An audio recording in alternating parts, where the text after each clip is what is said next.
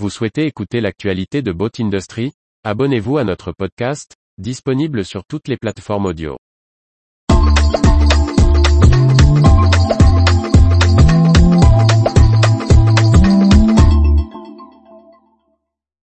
Port Alliguen, fin d'une transformation du port de Plaisance à plus de 30 millions d'euros. Par Briag Merlet. La compagnie des ports du Morbihan a inauguré les nouvelles infrastructures de Port Alliguen. Achèvement de travaux d'ampleur pour transformer le port de Plaisance breton né dans les années 1970. La compagnie des ports du Morbihan et le conseil départemental du Morbihan ont officiellement inauguré le 20 juin 2022 les nouveaux aménagements de Port Alliguen.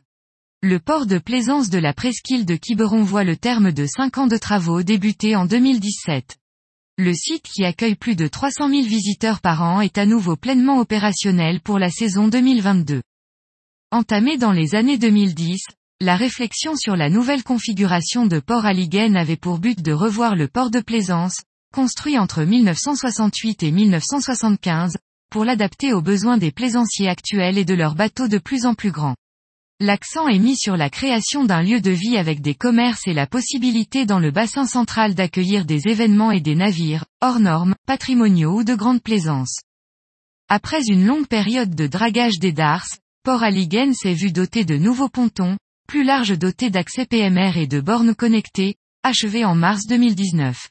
Depuis fin 2020, les espaces à terre ont concentré les efforts, avec la construction de nouveaux locaux et l'aménagement des quais. 150 nouvelles places de port ont été ouvertes à l'occasion du réaménagement portuaire. Le coût global des 5 ans de travaux est d'environ 30 millions d'euros. Le gestionnaire, la compagnie des ports du Morbihan en assure 80%, complété à 20% par le département en subvention. Société publique locale, SPL, la compagnie des ports du Morbihan répartit ses sources de financement. La répartition finale des financements est la suivante. 6 millions d'euros, subvention du conseil départemental du Morbihan. 3 millions d'euros, garantie d'usage et partenariat privé. 12 millions d'euros, emprunt, 6 millions d'euros, autofinancement de la compagnie des ports. 3 millions d'euros, provisions utilisées.